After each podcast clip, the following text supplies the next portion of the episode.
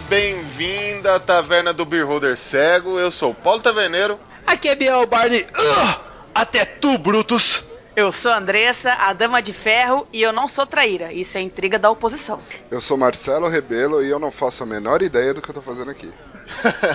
Puxe uma cadeira, compre uma bebida, que hoje é o dia de traições e reviravoltas. Mas isso depois dos e-mails.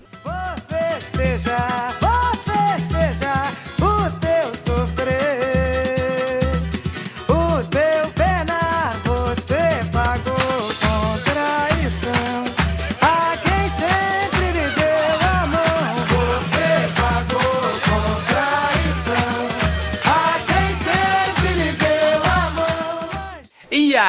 Prix, como foi a sua semana? Tentando viver uma grande saga. Ou não, não sei. Como assim não sabe, Gnoma? Ou você quer ou você não quer? Ah, eu gosto de grandes sagas, mas também elas me cansam. É muito grande. Ah, é? Eu tô sabendo que você tá embarcando numa aventura para salvar a rainha em nome da rainha, alguma coisa da rainha? Exatamente. Eu e as outras gods estamos indo salvar qualquer coisa da rainha. Neste domingo, às 3 horas da tarde, no Twitch da Taverna.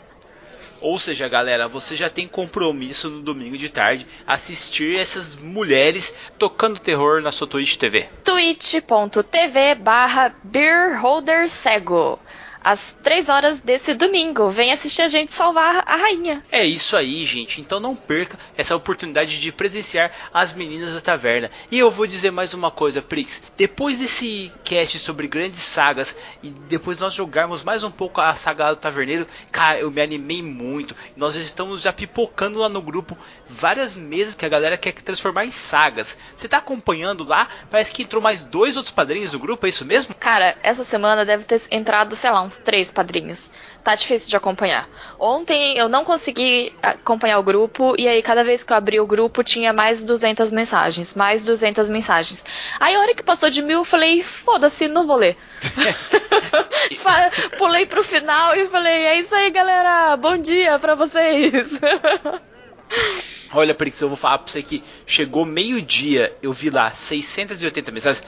Eu tirei uma print, mandei no grupo e falei, cara, vocês estão de sacanagem. A galera não para, gente. Ou seja, se você tá procurando um local para sentir bem, para falar de qualquer assunto ever, e agora eu vou falar, eu vou falar, Prix. Ninguém vai Ai, me segurar. Ai, meu Deus, segura, segura. Ou galera, melhor, não segura. o papo da vez foi quem era o seu peguete virtual da malhação, cara? Era mil mensagens disso? Sério? É, não, tinha isso também. Mudou pra anime, mudou pra esporte. Cara, sério, foi um. É, gente, a taverna é um papo de bar, é um boteco, sabe? Então, assim, tem uma mesa conversando do assunto, outra mesa conversando de outro, e todo mundo converge junto ali, fica um papo maluco, cara. Se você tá procurando algum lugar para se sentir em casa, para você achar gente como você, que gosta de RPG e não tem problema de falar de novela, se for o caso, e já estão preparando uma pauta, Prix, para falar não, não, sobre peraí, os vilões peraí, da peraí. novela. Não vamos mudar de assunto, não. Eu quero saber. é, é, você mudou de assunto muito rápido. Alguém falou que gostava do Mocotó? Não, ninguém falou do Mocotó. o pessoal fala assim: nossa, todo mundo fala do Mocotó e do Cabeção, mas ninguém fala da Samara Felipe. Gente, se você assim como É porque eu só da lembro do Felipe- Mocotó e do Cabeção. Nossa, Prix, mas e o Cláudio Ente lá, que era o bonitão lá, o dado lá, tal, tudo mais? Nada? Quem que é esse? Nossa senhora, meu Deus, que gnomo sem memória, gente. Ele foi escolhido da Capricho por várias sessões, sei lá, meses. Galera, não me pergunte como eu sei disso, mas eu tive duas, duas irmãs, então. Oh, Meu Deus do céu, não, não lembro. Não tenho ideia quem seja essa pessoa. Bom, gente, Ah, mas eu sei, tenho certeza que, que o Ulisses falou que o crush dele era a, a menina do lixeiro lá, como que era o nome? Miss Lixeira, Miss Lixona, um negócio assim, ele falou lá, eu não lembro. É, a Julia, Juliana de Doni? Miss Ah, não sei, Lixeira? eu sei, é eu sei assim. gente tava falando da vagabanda também. Então, galera, É. isso é a taverna do Beer Holder Cego, galera. Você vai entrar lá, vai ter papo sobre tudo. Como eu tava falando antes, tem vilões de novela que nós estamos querendo fazer uma pauta aí. Tem um monte de coisa e é legal que lá você tem um contato diretamente comigo, com a Prix Taverneiro. E você pode falar o que, que você quer ver no cast, o que, que você acha que fica legal. E, sério, trocar uma ideia e jogar com a gente. Então não perde tempo não, cara. Entra lá agora. Como é que a gente faz, Prix, pra pessoa entrar lá agora? picpay.me barra beholdercego ou padrim.com.br barra o beholdercego. Então, galera, deixa eu falar uma coisinha pra vocês. E, geralmente a gente fala assim, entra pelo PicPay e que a Prix vai receber um e-mail e rapidamente vai colocar você no grupo. É o seguinte, galera. O PicPay, ele realmente manda um e-mail para nós, mas a gente não fica com o e-mail o tempo todo aberto. E também a gente é filho de Deus, a gente descansa de final de semana. Então pode demorar um pouquinho para a gente mandar um e-mail de volta para você, para te colocar no grupo. Mas fica tranquilo que assim que for confirmado, a gente vai te colocar no grupo sim, tá? Fica sossegado quanto a isso. É, e a vantagem do, do PicPay é que quando você faz o cadastro, você já preenche o seu celular. Então eu já consigo, hora que eu vejo que, que você entrou pelo PicPay, eu já te adiciono no grupo. O padrinho, eu vou ter que mandar um e-mail. Ou melhor, eu tenho que esperar o, o padrinho confirmar o pagamento, eu te mandar um e-mail, não sei o que. Então o processo é um pouco mais longo. Mas uma hora você entra. Exatamente, gente. Então fica tranquilo, confia na Cal e vem jogar com a gente. E Prix, nós recebemos alguma coruja essa semana? Opa, várias. Pela, pelo visto a galera gosta de saga, né? Gosta de uma mesa comprida.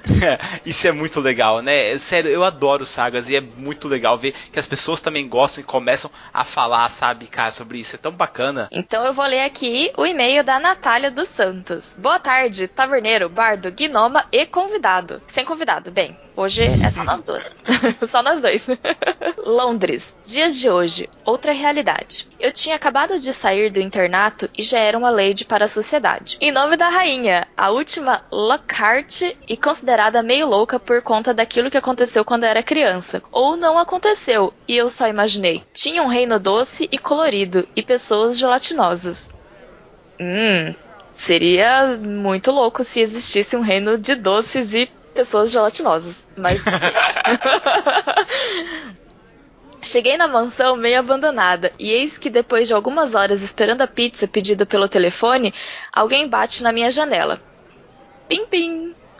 Ainda com sua pele cor-de-rosa e seus cabelos parecendo algodão doce. Ela me conta que o reino doce da Terra Oca está em risco porque o Toblerone dourado foi roubado. Acho Meu justo, Deus gente. céu. Se alguém roubou o Toblerone Dourado, você tem que automaticamente unir o seu grupo, galera, e partir pra resgatar isso aí, cara. É um Toblerone, Prix. Não, e peraí, que, que. Meu Deus do céu, calma.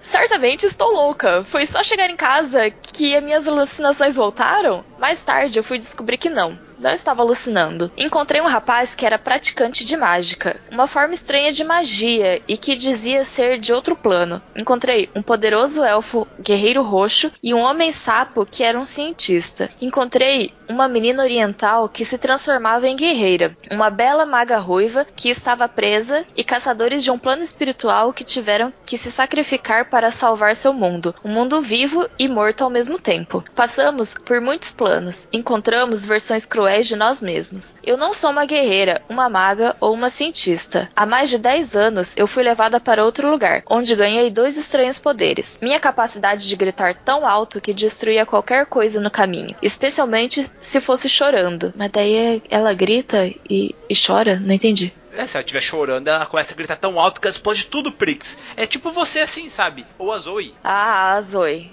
com certeza.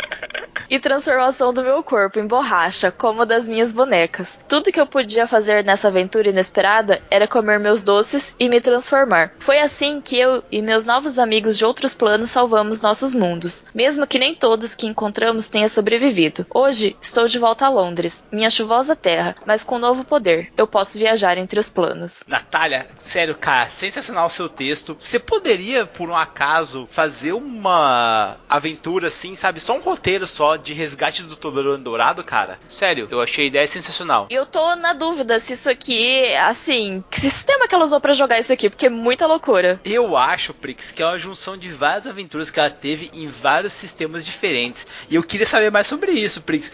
Ah, galera, sério, deem uma olhada no blog da Natália, cara. É o desordemcultural.blogspot.com.br. Falem pra ela mandar pra nós mais coisas que, cara, eu, sério, eu adorei essa parada do Toblerone Dourado. Eu acho realmente que nós temos que fazer, tipo, uma mesa de pessoas gulosas ou viciadas em chocolate que tem que resgatar o Toblerone Dourado, que está na caverna, sei lá, de alguma coisa, ou mesmo na fábrica do Willy Wonka. Seria legal fazer um negócio desses.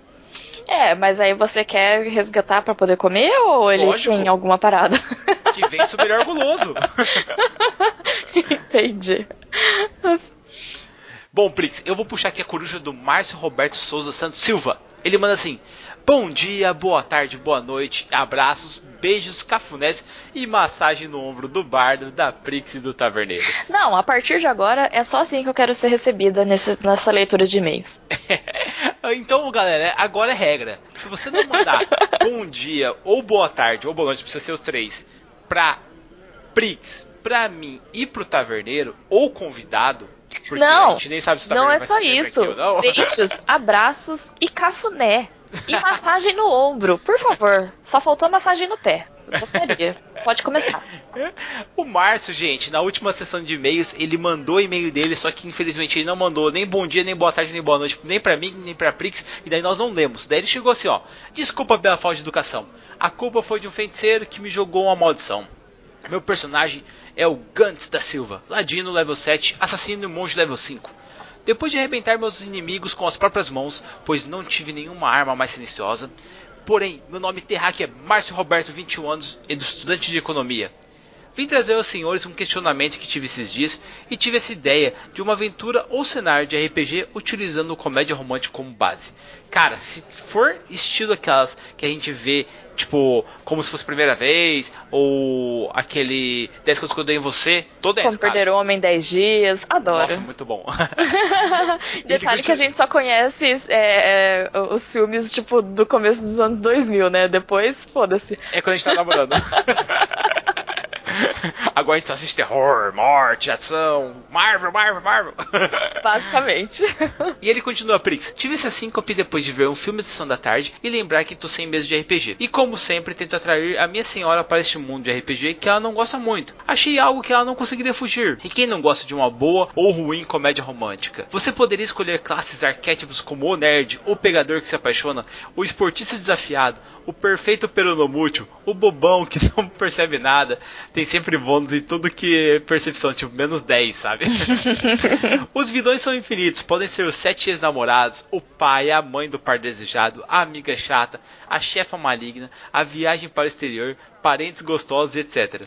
As possibilidades são infinitas, amigos. O que vocês acham que sistemas e ferramentas podem ser utilizados? Eu pensei, por exemplo, um sistema de eventos aleatórios, cair é perfeito, tipo chuva, casamento da prima, baia de escola, emergência de trabalho, a viagem pro exterior, herança de parente, ou descobrir que ela é uma princesa. Nossa, por favor, que a minha dificuldade na vida seja a herança de um parente. Olá, parente. Nossa, seria legal descobrir que é uma princesa. Também, mas aí tem muito mais responsabilidade. Se você, tipo, herança do Mr. Deeds, como que era? É alguma coisa assim? Do É, Adam essa Sandler? Não, mas saca só, se você for, tipo, nossa, descobri que você é um príncipe, só que você é o 15 na sucessão do rei. Ótimo! Eu só vou lá fazer merda e ganhar dinheiro, sabe? Tipo, bem legal. É, aí, aí pode ser, mas se você tiver na linha direta, só dá É. problema. Muito, muito transtorno. Sim. E ele continua: um dos personagens pode ser um agente secreto, e o meu preferido teria de ser uma maldição de uma velha aleatória. Valeu a oportunidade e desculpe meio longo. E como sou ladino, toma esse saco de ouro que eu peguei de algum outro bêbado que tava ali fora do bar. Cara, não assalta aqui dentro, velho, que dá BO, Márcio. Mas, Márcio, muito obrigado pelo seu e-mail. E eu acho, cara, que o sistema ideal para fazer isso é Monster Earth, se eu não me engano, porque é um sistema que fala sobre comédias adolescentes e mistura, tipo, vampiros, lobisomens, é, golems ali, tudo na época de faculdade. E a gente pode fazer uma pegada dessa. Mas eu gostei muito dessa pegada de humor, cara, sabe? Da gente pegar e até mesmo fazer um baralhinho, sabe? Ou vários papéis dobrados, e daí você pega, sabe? Tipo, peguei o papel lá, casamento de uma prima. Aí você pega outro, tem a mãe do Stifler junto, sabe? Meu, e vai pegando, vai ticando as coisas, vai fazer uma parada bem legal, bem colaborativa. Eu acho que fica muito bacana jogar uma, uma mesa assim, não é não, Prix?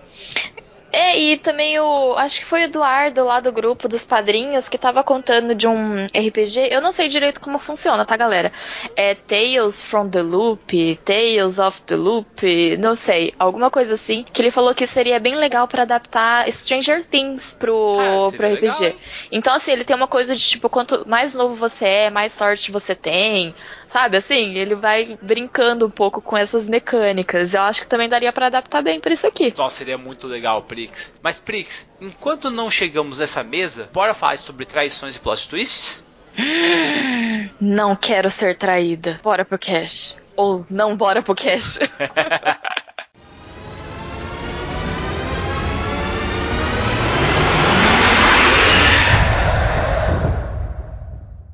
Eu tenho certeza que se eu colocar eu, o Taverneiro, a Andressa e o Marcelo no paredão, o último que vocês vão fuzilar é o Marcelo, galera. Porque ele vai ser igual aquele cara dos suspeitos, andando todo tortinho, sem dar uma risada, só fazer uma carinha de dó, tá entendendo?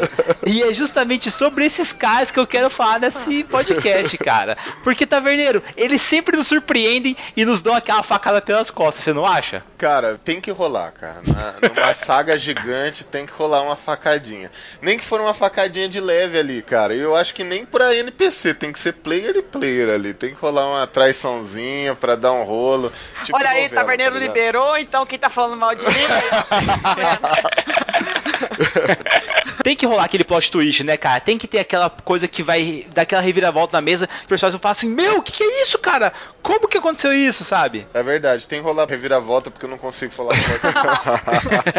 Não, eu acho legal que quando a gente fala desse tema, a essência dele, base, a gente tá falando de lidar com a expectativa dos jogadores, né? Então, com certeza, você tem que surpreender os caras. Se for tudo do jeito que eles estão pensando, não tem graça. Exatamente, galera. Eu escolhi esse tema porque nós sofremos um plot twist na última mesa que a gente se aliou a um Lich para deter o culto a Tiamat e chegou lá no final das coisas, o Lich deu um time stop, matou a galera que tava contra a gente e se isolou lá na frente e começou ele mesmo a conjurar Tiamat para ele tombar Tiamat e ganhar o, o posto de si de Deus, sabe? Cara, foi um bagulho muito, meu Deus do céu, como? E pensando nisso, galera, temos aí as próprias traições do cinema que nós podemos utilizar nas mesas. Eu já narrei uma mesa que nós colocamos de terra devastada no apocalipse zumbi ali, onde os zumbis eram uma criação da corporação Umbrella ali no caso.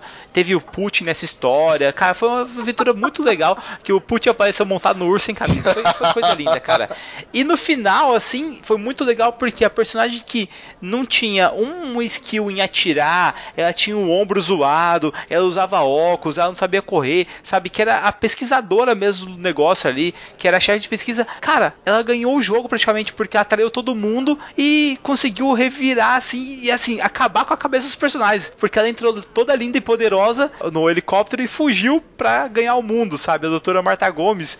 E, cara, foi muito legal porque os, os players que estavam jogando com a Andressa, que é essa pessoa aqui que está aqui no cast, cara, eles ficaram uma semana, Até sabe? hoje. É, falando essa maldita, como que ela fez isso e tal. E cara, sério, foi muito legal porque virou uma das lendas da taverna, sabe? O modo como foi feito esse plot twist. E não foi uma coisa que ela tinha pensado em fazer desde o começo da aventura. Foi uma coisa que aconteceu, né, Andressa? Sim, a gente tava. A, a plot era que a gente precisava da, encontrar minha pesquisa. Eu era pesquisadora-chefe, tinha dedicado a minha vida a pesquisar o vírus, e aí meu vírus sumiu. Minha pesquisa de uma vida inteira sumiu. E todo mundo achou que. Aí eles foram designados pra me ajudar. Ninguém era meu amigo ali, na realidade.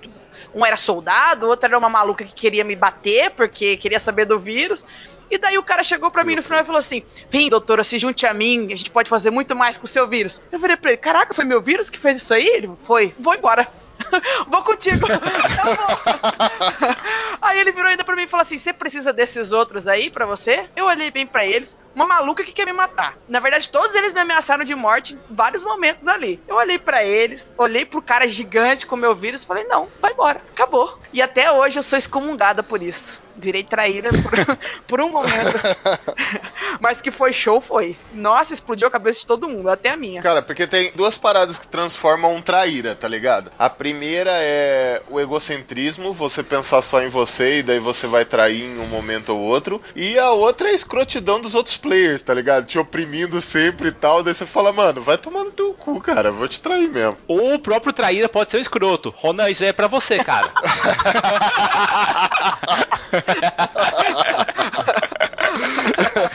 Vou ter que dar direito de Poxa, o resposta depois tá pra com ele essa- aqui. Pô, não dá, cara. O cara tá com essa fama em todo lugar, cara. Mas não é isso, não, cara. É porque às vezes o cara que acaba cometendo alguma coisa de trairagem, assim, cara, às vezes não é uma coisa que impacta o grupo diretamente. Vou dar um exemplo. Na minha mesa ali, rolou uns 4, 5 atos de trairagem na mesa atual que eu tô rodando aqui. Mas a galera nem sabe que rolou e nem fez tanto impacto ali. Fez um impactozinho e tal, a galera nem sabe. Tudo. Olhei. Ou alguns.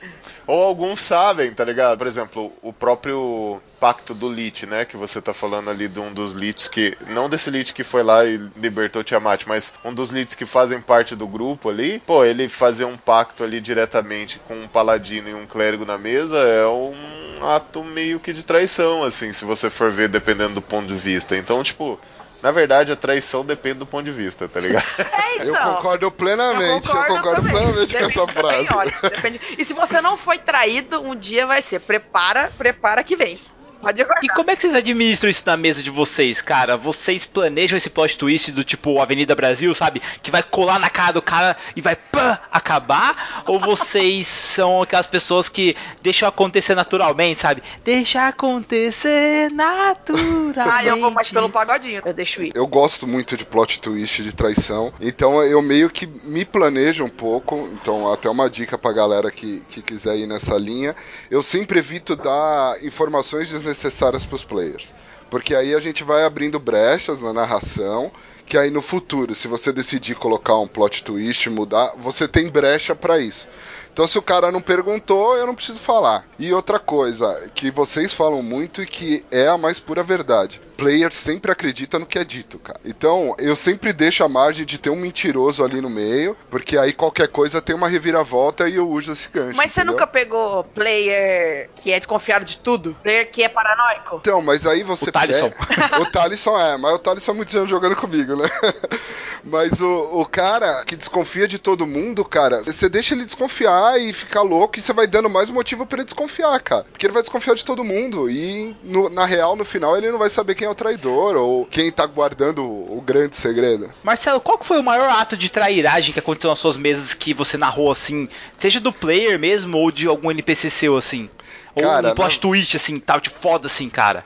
Eu vou falar de uma one shot, cara, que eu narrei faz algum tempo já. E ela foi toda baseada numa traição e num plot twist. Qual que era a ideia? Tava tendo uma guerra entre duas cidades. Era dia de aniversário da cidade vizinha, eu nem lembro os nomes mais. E aí o rei da outra cidade falou: Ó, eu quero fazer as pazes. É, essa guerra já matou muita gente e tudo mais. Eu quero que vocês levem esses barris pra lá pra dar de prêmio pra eles, né? Um presente pra selar os laços de paz. Aí os players fizeram toda a viagem, tiveram ladrões no meio e tudo mais, e eles sempre acreditando que estavam lutando por um bem maior e que ia acabar a guerra. Eles tinham sofrido muito por causa da guerra. E aí quando eles chegaram, a cidade entrou em festa, eles entraram com barril, tudo mais, eles saíram vitoriosos e no final eles descobriram que na verdade a bebida estava envenenada e matou a cidade. Caraca, cara. Bem a sua cara, Marcelo, viu? Isso aí. Eu achei, Marcelo, que a sua você ia falar daquela aventura que aquela pessoa invadiu o casamento da Sam e chegou e falou: Eu tenho algo contra isso. Cara, aquilo ali pra mim, nossa, foi muito Avenida Brasil. Tipo, meu, sério, pegou no meu coração. Eu falei, caraca.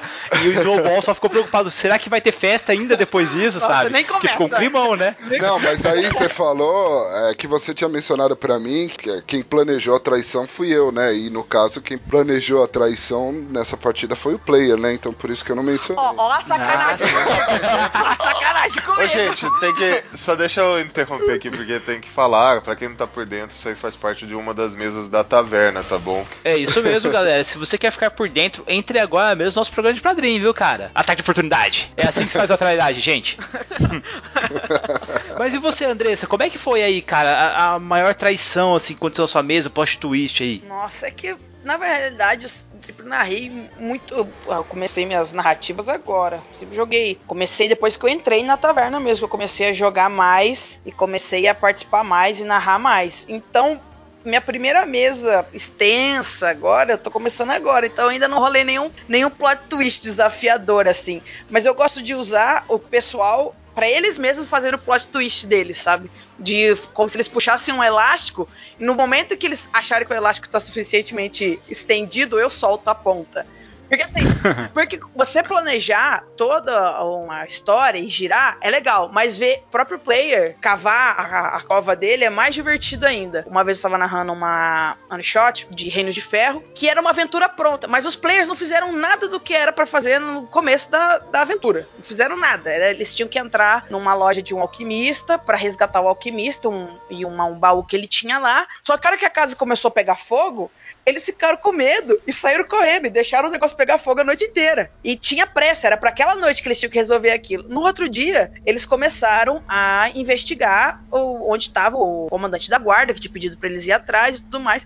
E eu fiz o cara desaparecer, porque na história era pro cara ter desaparecido logo no começo, na aventura. Eles não queriam entrar em nenhum lugar, porque eles estavam com medo de todos os NPCs, entendeu? Todos. Então, tipo, você fica, caraca, não tem nem como eu montar uma traição, não tem nem como eu montar um plot. Os caras estão com medo de entrar em tudo quanto é lugar. A, as pistas que era pra eles terem conseguido em um lugar, tive que espalhar por toda a cidade, fazer toda uma volta, para no final, hora que eles estavam atrás do guarda, achando que o guarda ia ajudar eles, na verdade o guarda que queria que eles pegassem o um negócio e usar eles como bode expiatório. Mas tudo isso daí porque os caras ficaram o tempo todo andando em círculos, que eles estavam com medo de interagir com, com os NPCs, com medo de traição com medo de ser Nossa, cara, é bizarro isso, sabe? Porque a galera começa a procurar. Pedro tem ovo, sabe? Fica qualquer sombra fica com medo de agir, sabe? É, é bizarro e é divertido, porque cria uma tensão na mesa que todo mundo fica com medo, né, cara? Fica, e... é um medo que você, você coloca uma sombra, você pede pro cara rolar um, um perception, você fala assim, tem uma sombra, você uma sombra se movendo ali naquele beco. O cara dá a volta, ele vai pelo outro lado da cidade, mas ele não passa por aquele beco, entendeu? De tanto medo. E você fala, meu, mas eu nem fiz nada. Você viu uma sombra, cara, era isso aí. Se prepara, vai pela sombra, não. Vou dar a volta na cidade. Olha, eu vou falar que a minha, cara, foi um paladino. Veja bem você, o nome dele era Talen e ele chegou ao ponto dele ganhar muito, mas muito poder. Só que ele estava querendo o poder porque ele queria combater os demônios que estavam invadindo ali o mundo dele. Ele queria, sabe, que uma justiça reinasse em toda parte do mundo. E para isso, ele foi até buscar poderes infernais. E daí ele começou a se transformar em uma faceta da justiça que não era mais justiça em si, era algo como justiceiro, sabe? Tipo a justiça a qualquer preço. E daí ele começou a decair, decair, decair, decair, até que no final ele se aliou a demônios, sabe? Para colocar a justiça dele no mundo. E os personagens acompanharam essa mudança toda, a lá Anakin Skywalker, sabe? E foi muito divertido porque no final, assim, os personagens estavam lutando contra aquele cara, só que eles não queriam matar ele, sabe? Queriam trazer ele de volta, sabe? Nossa, da hora. Mas deixa eu fazer uma pergunta pra, pra você e pro Paulo Biel, que tem mais tempo de narrativa e mais experiência. Se você tem uma campanha longa, que você já tem um tempo narrando e a aventura vai se desenrolando e você tem um player, tem uma, uma tendência a trairagem ou, ou, a mover os pauzinhos, né? Se mover por debaixo dos panos. Se acontece algo que conflita diretamente com, com o grupo, como você como lida com isso? Tipo, você transforma aquele personagem num NPC, deixa os players se resolverem e se um matar o outro, isso que acontece, rola um PVP ali maluco. Depende como que vai é, acontecer essa ação, sabe? É um final de aventura? É alguma coisa que você quer fazer o famoso Avenida Brasil ali? É alguma coisa que você é, vai ter sequência isso? Vai impactar depois, sabe, nos personagens? Se não for impactar nos personagens, eu prefiro não agir e só depois comentar com o player e falar, cara, o que, que você tá fazendo, sabe? E agir por baixo dos panos ali para tentar colocar a mesa em ordem normalmente. Agora, se for uma coisa para fechar a aventura, cara, eu bato palma, velho, e jogo pipoca pra cima, sabe? Eu quero ver o caos mesmo, sabe? Porque eu gosto dessa coisa, porque é a vida real, sabe? Cara, quem nunca chegou no trabalho e teve cara lá que puxou seu tapete, sabe? Para ver você cair porque o cara quer chegar à sua posição, sabe? Então, assim, isso acontece, cara, em qualquer lugar. E isso pode acontecer no RPG. Agora a questão é, como é que você vai lidar com isso? O Taverneiro, como é que você lida com isso, cara? Cara, eu lido de uma maneira maneira, acho que, sei lá, um pouco diferente, assim. Principalmente quando a gente trata de grandes sagas ali. É, cara, quando você tá tratando grandes sagas, e para mim saga é saga mesmo, né? A gente tá falando de anos ali de jogatina, ou um ano, ou talvez até meses, assim. Diretamente, você como mestre, você é diretamente responsável pela diversão dos players, sabe? Não é uma, isso aí não é uma, uma argumentação. Isso aí eu não tô, eu não tô falando talvez você seja responsável pela diversão dos players. Não, você é responsável pela diversão principalmente porque quase todo o controle lá daquele mundo, daquele universo, daquele momento tá na sua mão, sabe? Então, uhum. nunca você pode deixar um dos players interferir na diversão dos outros, sabe? Quem é esse cara para querer decidir estragar ali anos de personagens dos outros personagens, sabe? Ah, é, sim, aham. Uhum. É isso que eu penso, tá ligado? Então, as traições, elas são inevitáveis, vai acontecer. Principalmente, eu não falo nem traições, mas plot twists de mudanças, né? Os, os personagens não concordando em uma determinada ação ou outra e até mesmo brigando mesmo entre si, discutindo e tudo mais. Isso às vezes acontece. A questão é como você, mestre, vai lidar com isso, sabe? Qual é a, a saída? Porque a gente tem uma tendência também de ver o caos muito nas coisas, sabe? Você não vai conseguir tratar disso de maneira nenhuma, ou fazer uma tempestade no copo d'água, sabe? Como mestre, você tem que ser calmo e imparcial. Então você tem que ver o que está acontecendo, tem que ver qual que vai ser o plot e, e aonde isso vai te levar, aonde essa traição vai te levar. E se isso vai levar a um desgaste da mesa toda, você tem que virar pro cara e falar: mano, você não vai fazer isso, tá ligado? Não vou deixar você fazer isso, porque isso vai estragar a diversão de, das outras pessoas. Então ah, isso é sim. é muito, muito normal você fazer como mestre, sabe? Às vezes o cara quer, por exemplo, ah, eu quero seguir outro caminho da mesa sabe? Não quero seguir com os players. Você não vai parar, tipo, a diversão de cinco caras para mestrar uma mesa solo pro outro cara, sabe? Você vai virar para ele sim. e falar assim, mano, você vai parar ali naquele momento em off, você vai virar para ele e vai falar assim, cara, você realmente quer fazer isso? Porque eu vou seguir com os outros caras e você vai seguir o outro caminho no mundo e falou aí, cara. Se quiser ir embora, vai, porque você não vai jogar hoje. São coisas que os players também têm que decidirem nesse ato de traição, ter um bom senso, mas você como mestre, você tem o total controle disso. E daí pequenas pequenas traições, isso acontecem e é divertido, e grandes traições também acontecem e são divertidas, por exemplo. Agora nessa mesa que eu tenho ali mesmo que a gente está. Às vezes eu comento elas aqui no cast, né? O Bardo comenta e tudo mais. Esse caso do Tiamat e tudo mais, isso aconteceu nessa mesa agora. Uma das grandes traições da mesa foi que um dos arqueiros é, elfos ele trocou a lealdade do grupo, entre aspas, ali, né? Para obter mais poder e fez um pacto e acabou virando um Lich né, futuro ali. E ele tem ali na mesa um clérigo e uma paladina. E eu tive que lidar com isso, porque fazia todo sentido ele trocar o poder naquele momento.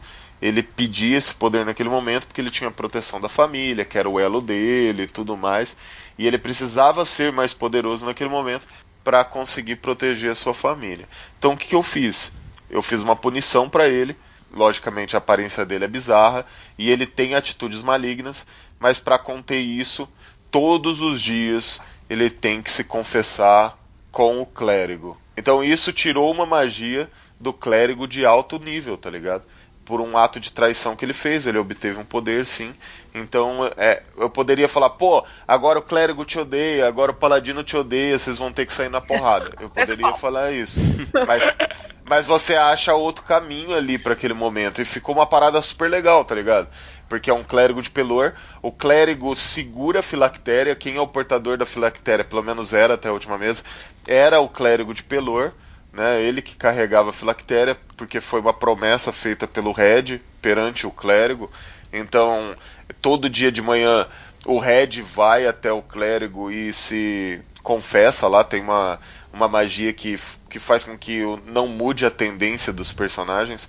Então ele faz com que ele faz essa confissão para que ele continue sendo bom. Então ele confessa todos os pensamentos malignos que ele teve durante o outro dia e aquele próprio dia, para que mantenha uma mesa saudável. Há punição? Logicamente que há punição. A vida do Lich está na mão do, do clérigo de Pelor, que pode estourar a filactéria a qualquer momento ali. Então, é, tudo depende de como você vai fazer isso. O, o próprio personagem do Ronan que os caras estavam tirando sarra aqui, o Ronan também joga na minha mesa. Não sei se ele é assim com todas, pô.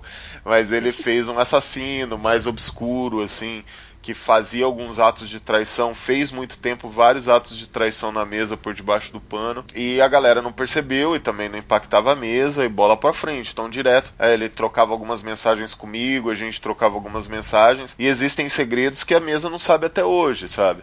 Ele é um doppelganger, a mesa foi descobrir que ele era um doppelganger, sei lá, quantos anos depois? Uns três anos depois, pá. É que na verdade a gente só achava que ele era um cara que gostava de mudar de personagem. Toda vez ele falava assim, mano, acho que eu não curti meu personagem, vou mudar. E daí ele mudava o personagem e eu narrava as habilidades É. desse novo É. personagem como Eu se ele também. realmente tivesse mudado. Então, por exemplo, teve uma época que ele foi um feiticeiro, né? Então eu narrava as habilidades de classe dele e eu narrava como se fosse habilidades de sorcerer. Então a, a galera não percebia, né? E ele utilizava essas habilidades de uma maneira que é pra galera não perceber. Ele também foi na mesa, sei lá, um monge. Então ele usava as habilidades de rogue na mesa lá e eu narrava como se fosse monge. Então a- a- assim ia, sabe? Mas ele sempre foi o mesmo personagem durante três anos e a galera foi descobrir que ele era um doppelganger logo depois.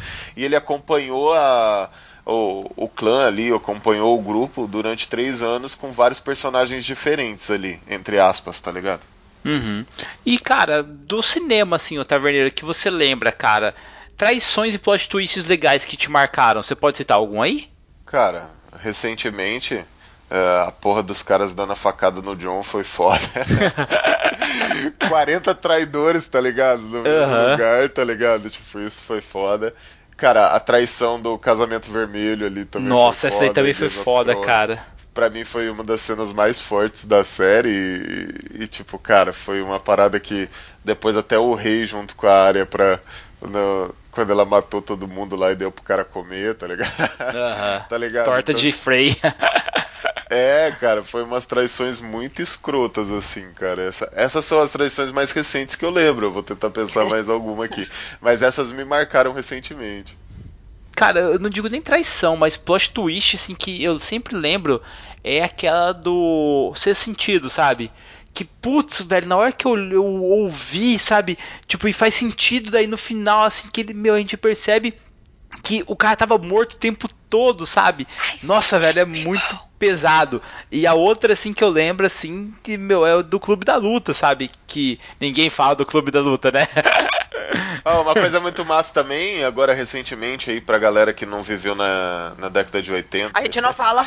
Aí a gente não fala do ver, Clube da Luta. Tem no Netflix, é Evangelion, mano. Vê Evangelion, você vai ver o que é plot twist naquela. É, Evangelho também tem traição, galera. Tem plot twist. Logo, logo vai render um cash aqui. Fiquem tranquilos, cara. Mas e aí, você, Andressa? O que, que você fala aí dos cinemas aí pra nós, de séries aí? que me explodiu a cabeça. Assim, tem alguns filmes que eu, eu sou meio medrosa. Então, se parece que tem alguma coisa sobrenatural, eu já nem vejo. Mas um dia na casa da minha avó, eu fui ver um filme com a Nicole Kidman chamada Os Outros. É de que é de 2001. E as crianças começam a ver fantasma, e a casa chacoalha, e uma menina vê, a menina vê bruxa, e vê não sei o que. Eu falei, meu, o que, que eu tô vendo nesse filme que tem fantasma? O que, que eu tô fazendo aqui? Mas eu me fixei porque tava muito, muito interessante o filme. E a hora, no final, vou dar o spoiler aqui porque faz tempo o filme já. Que ela descobre que, na verdade, os mortos fantasmas, que eles veem o, o túmulo deles no quintal. E ela meio que se dá conta de que, na verdade, os fantasmas são eles. E quem tá tentando contactá-los são as pessoas que moram na casa, na antiga casa deles. Eu fiquei de boca aberta, literalmente. Que eu olhei. A minha tia tava assistindo comigo na casa da minha avó. Eu olhei pra ela Que e entra falei: no sonho A senhora sonho, tinha né, percebido maluco? que era eles que Aham, estavam mortos? nossa, é muito bom, Até cara. agora, ou fui só eu que fui surpreendida? Um que eu gosto também é o da origem, daquele que ele entra nos sonhos. A última. O sonho do sonho. O final do peão, que ele sempre usa o peão pra saber se ele tá acordado se ele tá dormindo. E a hora que ele gira o peão, na última cena do filme, que o peão não sabe se o peão fica girando ou se o peão vai cair. E daí você não sabe se ele tá sonhando ou se ele tá no mundo real. E o filme acaba ali. É, cara, isso aí não chega nem a ser o plot twist, porra, porque não fala nada. Mas você tava falando de traição aí, cara. Tem um filme, galera, que eu gosto muito, que é Golpe de Mestre. Primeiro eles fazem um grande roubo e ele pega e rouba o tesouro dos caras mesmo, dos companheiros dele, e manda executar todo mundo. E por um milagre mesmo, assim, os caras conseguem escapar. E daí os caras pegam e falam, vamos se vingar. E os caras armam um plano ali pra roubar o que ele pegou deles. Só que, cara, é muito legal porque o cara ele é muito paranoico. Sabe o, quando a gente fala aqui do- de alguns players que são paranoicos fica com medo da própria sombra? Então, é esse cara. E ele se arma de todas as maneiras pra evitar que os caras consigam roubar dele o tesouro que ele pegou. Isso assim, são barras de ouro, sabe? E os caras têm que fazer um assalto, velho, muito legal, cara. Eu adoro filmes assim. Acho que não tem como a gente também não falar de 11 Homens no Segredo, né? É, não tem como, cara. Tem muito filme, né? O próprio Batman Dark Knight, sabe, que foi tão elogiado ali que tem o, o Coringa, que o pessoal fala, ah, melhor Coringa do cinema e tudo mais. Mas se você pegar o Duas Caras, por exemplo, ele é um mega plot twist de um herói que, tipo, vira vilão que depois transforma o herói em vilão, sabe? Tipo, depois na morte, porque o herói tem que assumir que foi ele que matou o dente, né? E daí, tipo, ele vira vilão. Tipo, é monoplot twist aquele finalzinho aí. Muda toda hora, tá ligado? E tem, tem uma tipo... coisa dentro da outra. E a parte do barco, galera? Vocês acham que se a galera apertasse o botão lá e explodir a própria barca, explodir a outra, o que, vocês acham? Ah, cara, eu acho que a gente poderia deixar na tensão, ah. assim. Uhum. deixa, deixa, deixa aquela dúvida cruel. E aí, aquele e se? E você, Marcelo, velho, que filmes que você acha aí, cara, que tem plot twist, tem essa pegada de traição aí? Cara, eu, eu gosto muito dos clássicos, né? Então eu acho que vale a pena a gente relembrar, por exemplo, quando o Darth Vader fala finalmente que é o pai do Luke que é uma coisa. Nossa, isso é, é marcou bizarro, o cinema. Cara. Nossa, do, foda. Cara, fantástico. e você vê que toda a história muda numa pequena revelação. A gente pode falar também do sexto sentido, quando. Isso eu já falei, já cara. Não vem roubar de mim, não. então, um outro legal pra gente falar é o Planeta dos Macacos, quando a gente descobre no final, né, que na, na realidade eles estão na Terra, eles não estão no, no outro planeta e eles estão o filme inteiro, né? A gente passa pensando que eles estão em outro planeta. E eu poderia mencionar também o Clube da Luta, mas como a Andressa já me puxou a orelha várias vezes, a gente não fala do Clube da Luta. Cara, essa parada do Planeta dos Macacos, galera, é muito legal de você colocar isso aí. A gente vê bastante nos livros ali do Terry Brooks, se eu não me engano, galera, aonde a raça humana passou-se milênios ali, apareceram os elfos ali até. E, cara, eles vivem num planeta onde existem a tecnologia dos antigos que é a nossa tecnologia atual, sabe? E os caras não, não entendem essa tecnologia que nós temos hoje porque o conhecimento se perdeu. Então é muito massa porque os caras vão andando e, e, eles entram em ruínas assim quando você vê os caras estão puta de um reator nuclear, sabe? Eles têm a forma ali da usina nuclear ali de fundo toda pega pela grama, pela erosão do tempo, sabe? Só que é uma usina nuclear, sabe? Você fala, cara, o que você tá fazendo aí, mano? Sai daí, sabe? E os caras falam que ali tem um grande poder, tem uma grande arma ali, alguma coisa assim, sabe? Então é muito legal essa pegada assim que os caras utilizam. Pô, tem uma muito legal pra galera que quer fazer algumas reviravoltas aí bacanas e uma one shot, o filme Predadores, tá ligado? Que os caras caem numa ilha e os predadores são caçadores, bababá que é a sequência de Predador, e daí no final os caras acham que eles vão sair, tá tudo certo, e sai porra nenhuma, tá ligado? Eu... É Cara, esse filme dos Predadores é muito massa, Taverneiro, porque ninguém desconfia do médico, né, galera? Lógico. Ninguém nunca desconfia do médico, nunca desconfiaria do médico. ah... Ninguém nunca desconfia do cientista, ninguém nunca desconfia daquele que parece o mais fraco. Esse é um erro nosso, é uma condição humana nunca desconfiar do mais fraco, galera, porque, mano do céu, é complicado isso aí. Instinto de proteção, maluco. A tendência é a gente proteger o mais fraco, tá ligado? Principalmente se ele tá do nosso lado. Então, é lógico, em situações extremas, a maioria barata voa, tá ligado? Cada um pro seu canto. Mas em condições onde você pode proteger o mais fraco, você protege, cara. O instinto vai fazer você proteger questão da proteção, questão da humanidade, naquele ambiente hostil e tudo mais. Você vê um cara mais fraco, você acha que ele é tão fraco, tão fraco que precisa de proteção e daí você oculta que talvez ele não seja tão fraco. Sim, assim. e eu acho que assim, os melhores meios assim de você utilizar o Taverna são em jogos que você utiliza bastante roleplay, galera. Se você mesmo utiliza o D&D igual o Taverneiro, que utiliza com bastante roleplay, você pode utilizar uns NPCs ali para dar uma trairagem contra os jogadores, sabe? É um rei, sabe, que chegou e viu um acordo mais vantajoso com outro reino e falou: "Cara, e aí, vocês estão fazendo aqui, sabe? De uma hora para outra". Eu vejo muito em Cthulhu, cara, com essa pegada de cultistas, sabe? Você nunca sabe quem que é um cultista. E daí, de repente, o cara saca a faca e vem pra cima de você, sabe? E outra pegada também que é legal e explorar isso, até mesmo fazendo duas fichas de personagem, é quando a pessoa tem dupla personalidade. E isso me lembra daquele filme Identidade. Não sei se vocês viram que você tem nove personalidades num corpo só, que o psicólogo leva para se encontrar em um único lugar. Não, nunca vi esse. Não, então, galera, é um filme é muito bom, Norton. aonde uma das personalidades, não, não é do Edward Norton, é de um outro ator cara, não lembro agora o nome, galera, mas depois eu coloco aqui para vocês verem esse filme. É tão legal porque você chega num ponto aonde das nove personalidades que existem naquele corpo, uma é um serial killer e você tem que achar qual que ela é. E as personalidades vão se cruzando, vão se batendo, até que chega num ponto que só resta uma. E é muito bom, né, cara? É, também é, é, outra pegada. É estilo os filmes do Shyamala, que você fica surpreso quando acontece alguma coisa, né? O que dizer sobre Glass, ou mesmo ali sobre Fragmentado? Nossa, Fragmentado é bom, né? Nossa, muito bom. Quando fica, fica, fica E foi um plot twist violento. Para quem assistiu os trailers, você não sabia o que você ia enfrentar. E aí, chegando no final, você tem aquela cena ali. Ah, putz, não sei se eu posso dar spoiler ou não, porque não é tão velho assim. Mas, cara, sério, assistam que é muito bom, porque não, tem uma pegada muito bacana. O Biaon, também que eu acho que vale a pena falar quando a gente fala de plot twist, é quando o narrador te leva a crer que tem uma espécie de escolhido, que aquele cara vai resolver os problemas, que aquele cara é a solução e aí de repente aquele cara morre. A gente veio, viu isso no Game of Thrones e, e, cara, quem não levantou da cadeira na hora que vê que o Ned Stark morre, cara. E, e, é isso, você confia que o cara vai resolver. A gente tem muita essa mania de ter um salvador, né? De ter um cara que vai ser o escolhido e de repente o narrador fala, cara, esse cara morreu, esse cara não existe mais. E aí você perde o chão, desapega, você fala, putz, e agora o que, que eu faço? Oh, eu gosto. Desapega, pode crer.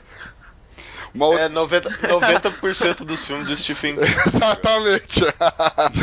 e uma coisa legal de usar com os players é porque, assim, se você monta um grupo para jogar RPG e tal, você tá montando protagonistas de uma história. E aí você demonstra para eles no meio do, da sessão que, cara, na verdade eles não são os protagonistas, tem um outro grupo que está fazendo algo maior que eles, ou ainda, cara, eles estão com uma visão errada do mundo e na verdade eles são os vilões, sabe? São coisas ótimas de se usar que a galera fica, meu Deus, e agora? O que, que eu faço? Cara, você falou isso, veio buscar um livro, porque o filme não tem essa pegada. O filme é legal, bom, eu gostei. Eu sou a lenda. O livro é muito foda, porque muito bom. diferente do filme, no livro ele descobre que os vampiros, eles criaram uma sociedade, tá ligado? E quem é a lenda é ele que fica entrando, invadindo nas porra das casas dos vampiros e matando todo mundo, sacou? pra, pros, pros vampiros, ele é o Cara, vilão, né? É muito tipo, ele foda. tá se achando. Ele tá falando, meu Deus. Exatamente. Porque ele, só ele é, ele é a lenda no livro, tá ligado? Porque só ele não evoluiu, sabe? Tipo, só ele não virou vampiro. E os vampiros, ele, eles têm uma sociedade própria que continua vivendo e tudo mais. E o Mitch caça eles, sabe? E daí eles falam, porra, cara, quem que é esse desgraçado? E daí ele começa a ver que ele é a lenda, sabe? Ele é o cara que é diferentão da parada. Ô Taverneiro, e pensando nisso, de um filme assim, que é, tem essa pegada totalmente diferente, galera. Vocês se lembram dos Jogos Mortais 1? Eu acho que muita Nossa. gente aí falou, ah, não, é meio bizarro tal. Cara, sol deitado verdade. Exatamente, cara. Ele tava lá o tempo todo vendo a galera cortar a própria perna, sabe, para sair do lugar. Nossa, muito cara sádico, do céu. Sádico. Não, eu vou é... falar um bizarro também. É muito bom, cara. Muito Nossa bom. senhora. Nossa, aquela menina maldita que, nossa, que é uma velha de 300 anos no corpo da criança. Aquele também é bizarro. Galera, são plot twists assim que a gente tem que colocar na nossa mesa. Esse é, que a falou do órfão aí, nossa, é, é, aliás, é a órfã o nome. É a órfã. Cara, é uma mulher que no caso ela tem uma doença que faz ela parecer criança. E ela, todo lugar que ela adota, ela mata a galera, sabe? Tipo, meu, e ela escrotiza mesmo, sabe? E ninguém sabe o que acontece. Falam que a coitadinha tem um azar, sabe? Então é uma coisa que você pode colocar na mesa ali dos personagens salvando um cara de uma masmorra e esse cara tocando terror depois, galera. Sim, né? Pessoa, você fica num corpo frágil, no corpo de uma criança, e na verdade é o mal encarnado ali, leva pra vila, leva pra cidade, de repente as coisas ruins começam a acontecer, e todo mundo suspeita da criança, mas daí você faz um, alguma coisa pro grupo achar que a criança é totalmente inocente, e as pessoas começam a acusar a criança, e daí eles não sabem se a culpa é da criança mesmo, se não é.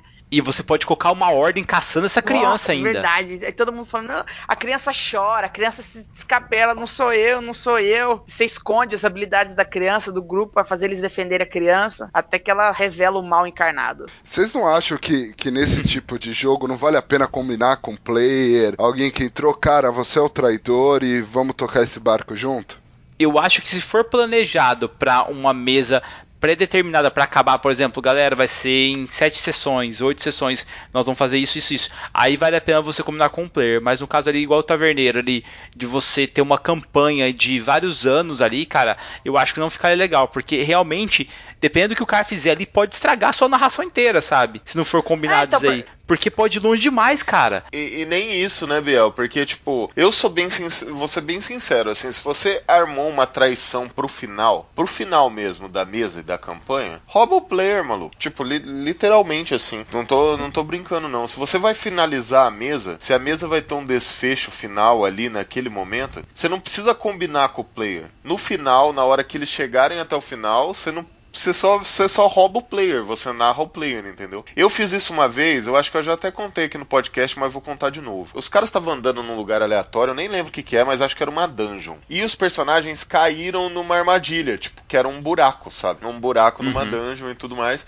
e na verdade era um covil de, de dupos, né? Que assumem formas humanas. Era a família do Rodan, pode falar, era os Doppelganger. e daí eu falei pros caras fazerem um teste de agarrão, né? O cara que caiu fazer um teste de agarrão. Ele fez o teste e não passou, só que ele não, ele não sabia que ele não tinha passado. Eu virei para ele e falei assim: não, beleza, você passou de boa você subiu e tal, e continuou com os players da mesa. E os players continuaram a aventura. Chegou em determinado momento, eu, fi, eu roubei-lhe, entre aspas, aí, o personagem do cara, e na verdade era o duplo que tinha pego ele lá embaixo, lá atrás, e tinha se substituído e acompanhado o grupo até o grande desfecho que eles que foi traído, tá ligado? Então é uma maneira de fazer uma traição e um plot twist bacana, roubando um personagem aí, entre aspas. Isso é uma coisa legal.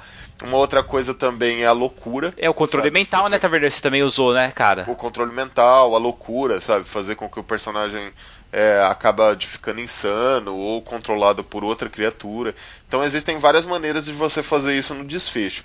Agora, combinar com o personagem, com o player, sabe? Só se for uma one shot ali, eu acho que na minha opinião. Acho que nem mesa longa, sabe? Maluco, player é fofoqueiro, cara. Ele vai falar pra galera. galera, dessa pegada taverneira aí, tem um filme chamado Enigma do Horizonte, que os caras vão atrás de uma nave, consegue é, pegar o espaço, dobrar o espaço e ir de um ponto ao outro, sabe? Mais rápido que a velocidade da luz, porque na verdade ela dobra o espaço, então ela consegue meio que se teleportar no espaço. Só que quando os caras chegam lá, a nave tá toda zoada e tem umas frases em latim escrita lá, toda a galera da tripulação tá morta, sabe? E eles descobrem que a nave foi para o inferno e voltou de lá, cara. E é muito louco a pegada do filme, é muito massa. Se você não assistiu, assista porque você vai querer narrar uma aventura dessas. Nossa, eu vou até gravar aqui. Eu nem sabia desse filme, mas acabei de ver aqui. Tem o Lawrence Fishburne. Ele é antigo, esse filme, e é muito bom. De 97. e eu vou puxar aqui, Taverneiro, uma série de livros que eu gosto muito, que é Harry Potter, que nós temos vários plot twists, né, Andressa? Não, que tem a plot twist, né? J.K. é a rainha. J.K. é rainha. Começa, galera, pelo fato de o herói, cara, poder não ser o Harry. Desde o começo, cara, eles pregam que o Harry é o grande que sobreviveu e tudo mais. E na verdade, quem decidiu que ele ia ser o, o, escolhido é o próprio vilão que atacou a criança ali naquele local. Poderia ter ido atacar os Logbottom no lugar, sabe? Então, isso você pode utilizar na sua mesa. O vilão ter atacado o negócio que criou os personagens. E é muito legal que já tem essa cultura já na nossa cultura pop, não tem, galera? Que, de que o vilão existe porque os personagens criaram ele ou ele criou os personagens. O, o maior plot twist do Harry Potter é o Dumbledore, maluco. O Dumbledore é um vilão do caralho. Só porque ele queria transformar você... o Harry num, num, num, porquinho de abate? É sim, cara. Se você lê, se você lê o livro. Não, não, não. Já li 60 mil vezes. Agora fala, fala que o Dumbledore é do mal pra mim, não. Vamos lá. No filme, se você vê o filme, você não tem tantas nuances, assim. Você sente uma paradinha ali. Mas no livro, quando você começa a ler, você sabe que o Dumbledore lá ficou malzão por causa da irmã dele. E daí ele ficou putaço. Até agora no Mais Fantásticos aparece ele fazendo pacto de sangue e tudo mais, com o Grindelwald e tal. Porque ele ficou putaço que os caras tinham matado a irmã dele. E daí, tipo, ele ficou antitrouxa total, tá ligado? Uhum. No começo. Sim. Teve uma época que ele foi hardcore antitruxa ali, mano, vou ser bem sincero, não fala, mas ele deve ter colocado terror ali, né? uma, uma época muito forte. E depois disso, ele sabia que o Harry era praticamente um Horcrux, principalmente depois de ele ter selado a mulher em Hogwarts, aquela professora que era muito ruim, por sinal. Ele só colocou ela lá em Hogwarts para manter ela A perto. Trelawney que fez a profecia É, sobre Sim. aquele com o poder de vencer o Lorde das Trevas se aproxima. Exato. Depois de, dele saber disso, da profecia completa, que, tipo, um das paradas ia ficar vivo, a ideia dele era o seguinte, maluco, o Harry vai desafiar o, o Voldemort, essa porra desse Harry vai morrer porque ele é um moleque, vai acabar o Horcruxes, e daí eu vou matar ele. Meu O Deus! Voldemort de uma vez por todas. Exato, tanto que ele vira pro, pro Snape e fala assim, maluco, não deixa ninguém roubar minha varinha. Se alguém tiver que roubar minha varinha, é você. Porque ele sabia que o Harry ia ter que morrer pra isso. Ele fez o Harry pra ser o abate. Tanto que depois ele ficou chorando, pô, eu queria ter avisado, eu tinha que ter avisado várias coisas e tal, não sei o quê. Por isso que ele fica escrotão no final. Ah, porque ele esconder o negócio do Harry. Peraí, que daí agora você começou a endemoniar o Dumbledore e ele tentou esconder os negócios da melhor maneira possível. O Dumbledore. Ah, melhor Acho que maneira tentou. possível, Andressa. Vai lá.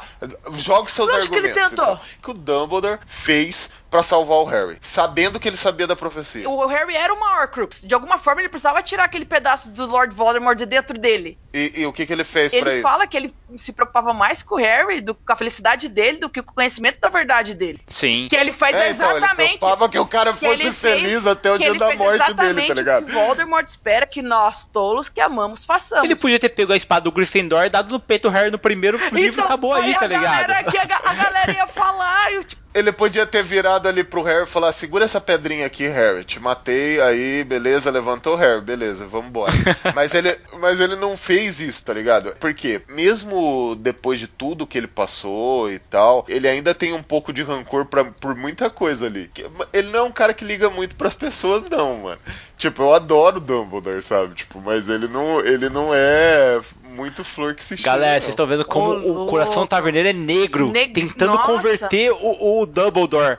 O Dumbledore é bonzinho, cara. O Dumbledore é amigo de uma Fênix. Eu não vejo nenhum argumento positivo pro lado do Dumbledore. Ô, louco, Pode cara. tentar achar. Não, na boa, tirando que ele é um velhinho massa. pode... Ele é um velhinho massa style poderoso. Não, Taverneiro, Tirando vou, vou te isso- ensinar, cara. A primeira regra do jogo é todo idoso é covarde. o idoso é um curandeiro fanin, mais covarde ainda.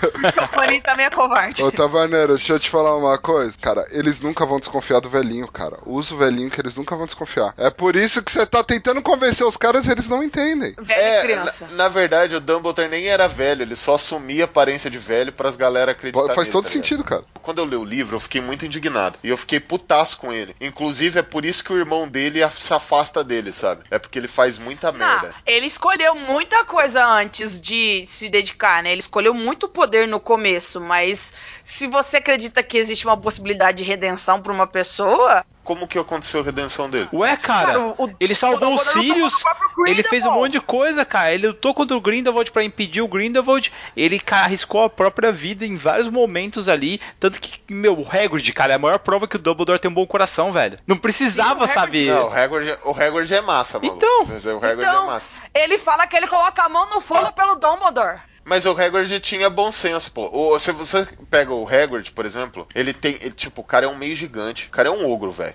Tipo, não aparece também no filme que eu fiquei muito de cara, mas ele peita, tipo, a Vada Cadabra no peito, tá ligado? Da galera quando eles, a galera tá lutando lá. Pode notar, cara, todas as amizades do Dumbledore no filme, ela tem um, um caminho pra, tipo, favorecer ele, tá ligado? Ela tem esse caminho pra favorecer Discordo. dele, sabe? Ué, fala uma que não. Remo Lupin. O que, que o Dumbledore ganhou com o Lupin cara, ali? Maluco, o cara era um lobisomem. Então, os lobisomens são temidos, cara. Lobisomem, qualquer mordida dele pode contaminar a pessoa. O Dumbledore pegou contra tudo e contra todos, colocou um lobisomem pra cuidar das crianças, cara. Não, pô, mas o que, que isso tem a ver com o plot, velho? O plot principal é o Harry Potter e a maldição. Galera, eu quero ouvir vocês mandando e-mail falando mal Pode pro mandar. taverneiro aqui, Nossa. mostrando que vocês são como eu e vão Nossa. defender o Dumbledore. Que vocês são da armada Pode de Dumbledore, mostrar. cara. Os fins justificam o meio. Ele não é um cara, tipo, que tô falando que depois ele não fez o bem. Ele lutou contra o Exército Negro, né? Tipo, lutou contra o próprio Grindelwald. Acabou até, pelo menos até onde a gente sabe até agora, sendo a causa causa do Grindelwald estar tá preso e tudo mais. Mas, cara, isso não justifica tudo que ele fez a galera passar do plot principal, que é o Harry Potter, tá ligado? Se você for ver da visão do, do Harry Potter, ele foi um escroto, mano. Mas você, tinha- você ia contar pro Harry desde o começo, chegar o Harry chega lá com 11 anos na escolinha. Olha, Harry, você é um bruxo, um bruxo. Ou não, Harry, chega aqui que você é um pedaço da alma do Voldemort. Nós tem que Chega manter aqui, Harry, você é um porquinho, eu vou passar a Chega. faca no você. Eu vou enfiar, eu vou enfiar essa adaga em você, mas é só. Mas depois que o cara, o cara participou do torneio Tribruxo, depois que o cara teve um, um contato com o Voldemort pessoalmente, você chegar, puxar o cara pro lado e falou, maluco, a parada é a seguinte, meu, não sei como resolver isso aqui. A parada funciona desse moleque jeito. de 15 Ele guardou anos, tudo pra. mano. Mas, mano, ele não falou pra ninguém. Ele não falou nem pra, tipo, Ó. sei lá, pros, pras pessoas aliadas da armada não, antiga. eu, se eu fosse tá o Dumbledore também não Ninguém falaria. sabia disso. Você acha que eu vou falar que o cara é uma, uma Horcrux? Ainda mais que a profecia diz que um tem que morrer pela mão do outro. O Voldemort tinha que matar a alma dele dentro do Harry. Isso tinha que acontecer. Aquele encontro na floresta, quando o Hagrid chega no final, Ou vice-versa, né, mano? trazendo o Harry nos braços, que todo mundo acha que o Harry tá morto, precisava disso acontecer. não precisava acontecer daquele jeito, sabe? Porque o que que acontece? O Dumbledore falou, mano, eu tenho a varinha das varinhas lá, eu sou o cara fodão, vou, vou resolver tudo sozinho. É, foi isso que ele pensou. É fato, tá ligado? Foi isso que ele pensou. Ele tentou resolver sem colocar o Harry no meio. Não, mas ele podia. É isso que eu tô te falando. Ele podia colocar qualquer um, cara. Sei lá, tipo, podia ter contado pra Minerva, tá ligado? Eu queria puxar um outro livro aqui, cara, que é o Garoto Exemplar, velho. Não sei se vocês conhecem. Andressa, fala aí pra nós um pouquinho desse livro aí. Garota Exemplar é um filme. É bom, o livro eu não vi, eu vi o filme, que é com o Ben Affleck, que foi nos filmes que depois que a galera tava descendo o pau no Ben Affleck, ele fez esse filme, a galera gostou muito. Que é uma moça, que ele, quando eles estão completando cinco anos de casamento, se eu não me engano, ela some e o marido dela começa a fazer uma campanha pra tentar encontrar ela, e tudo indica. E todas as, as investigações indicam que ele é o culpado. Só que ele fica hum, dando pagando de bom moço, que não é ele, que ele só estou procurando minha mulher, mas no fundo, no fundo, todos as- os indícios das investigações apontam que ele é o culpado pelo sumiço dela.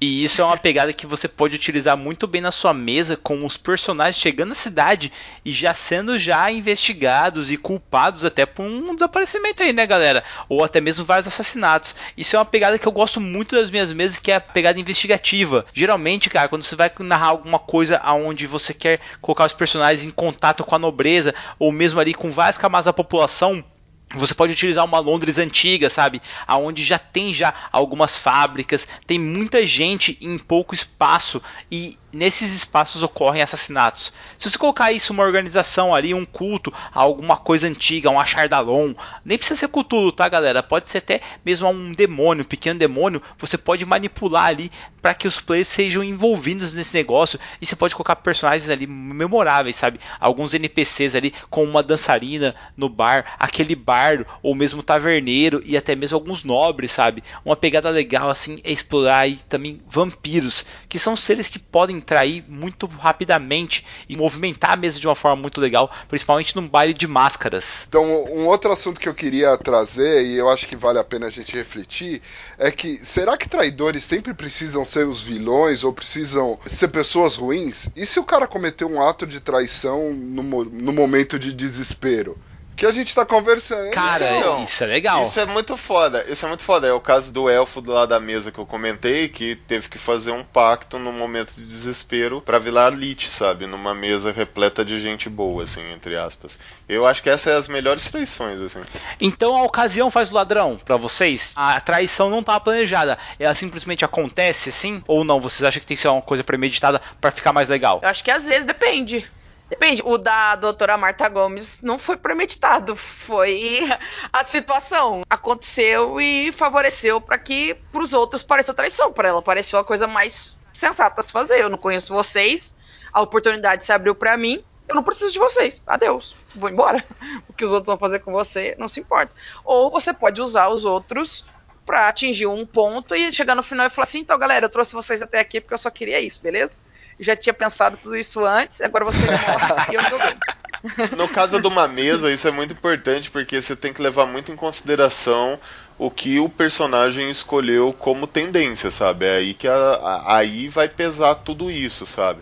as ações, tudo isso pesa na tendência do personagem.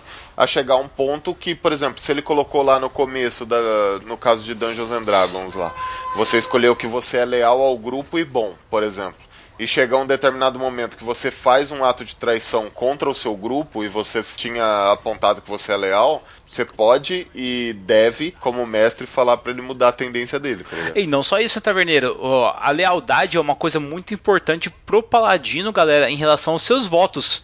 E se ele trair algum dos seus votos, a primeira parte é a penitência que ele tem que fazer. A segunda pode ser até ele perder os status dele de paladino, que é uma coisa muito séria na mesa, sabe? Eu acho que lealdade, cara, é uma coisa muito legal no grupo de RPG. Todo mundo é muito família, sabe, ali no grupo ali. Só que algumas pessoas são menos confiáveis do que as outras. Geralmente você confia muito mais num clérigo do que num bardo. Você confia muito mais num guerreiro do que num bruxo. Isso é automático nosso, eu acho, sabe? Não sei, não sei um estudo sobre isso, mas é legal porque você começa a pré-julgar a classe antes de você mesmo ver como é que o cara é em jogo tal. Eu acho isso muito legal porque o meu bardo, apesar de todas as coisas boas que ele faz pro grupo ali, ele nunca é totalmente confiável. Todo mundo sempre fica com o pé atrás com ele, sabe? E essa é a parte legal, cara. Mas é porque é você, Biel. É porque é você, Ô, louco, é cara. cara. Não, é por causa do bardo, velho. É por causa, Nossa, é por causa cara, do sério. as ações que ele faz, velho. Não, pergunta pra Andressa. A Andressa joga mesmo. aí. É, é que ele é meio caótico, daí a gente tem medo das coisas que podem vir da caoticidade dele. Marcelo, você tinha que ver nessa última mesa, galera. O Taverneiro falou ali da pedra do Lich, ali, da filactéria. O clérigo tinha que me passar a pedra do Lich, pro Lich não ter problema de vir a morrer e tal. O clérigo olhou pra minha cara, assim, de um jeito de tipo, meu, tô te passando isso aí, mas por favor, não ferra com o rolé, cara. Eu só estendi a mão assim, no que ele passou pra minha pedra, eu guardei no bolso e saí do local. Mas aí passou toda coisa, aconteceu a animação legal ali, conseguimos vencer os inimigos e o clérigo não pediu a filactéria de novo, cara. Aí, sim que o Biel vira lit, cara. Foi muito divertido isso, porque os, os caras ficaram uma semana com medo do que eu, eu poderia fazer, cara, com a filactéria na mão. Mas, cara, lógico, eu vou me envolver, eu sou uma pessoa de bom coração. Deixa eu trazer uma, uma, uma pergunta aqui que, que, que é pra trazer a intriga. Se você sabe, se a, se a trai, se tá cheirando traição, você continua? Tipo, vou trazer um, um cara que, a hora que você bateu o olho, você sabia que ele ia- era traidor. Scar. Do Rei Leão. Você olha na cara do Scar e fala, cara, é o traidor. Tá na hora. Você recolhe o cara no grupo e você fala, meu, traidor. Você, como é que você lida? Como é que você lida? Você fica com aquela coisa na cabeça. Você leva o traidor com você? se, o cara, se o cara, você sabe que o cara é traidor. Se ele te trair, foi traição mesmo? Você já sabia que ele ia te trair. Eu acho que foi mulice do cara, sério. Meu, se você pega o Scar, galera, e coloca ele no grupo, você tá pedindo pra se fuder, né? Vamos combinar, né? Se você sabe que o cara é traidor, você põe ele no grupo e ele te trai, foi traição mesmo ou o cara só fez o que ele tinha pra fazer? Vamos fazer um fato real aí, que o Bardo até já levantou a bola. Essa última mesa, os caras colocaram o Lich lá no meio do rolê. Eles chamaram um Lich que era super poderoso pra participar de uma das missões, mesmo sabendo que ele poderia trair. Então eu acho que essa. O que você tá perguntando aí, André, isso é muito legal, mas é uma balança, tá ligado? Você tem que medir. Cara, você tá preparado pra que ele traia vocês a qualquer momento, sabe? Tipo, existe essa possibilidade.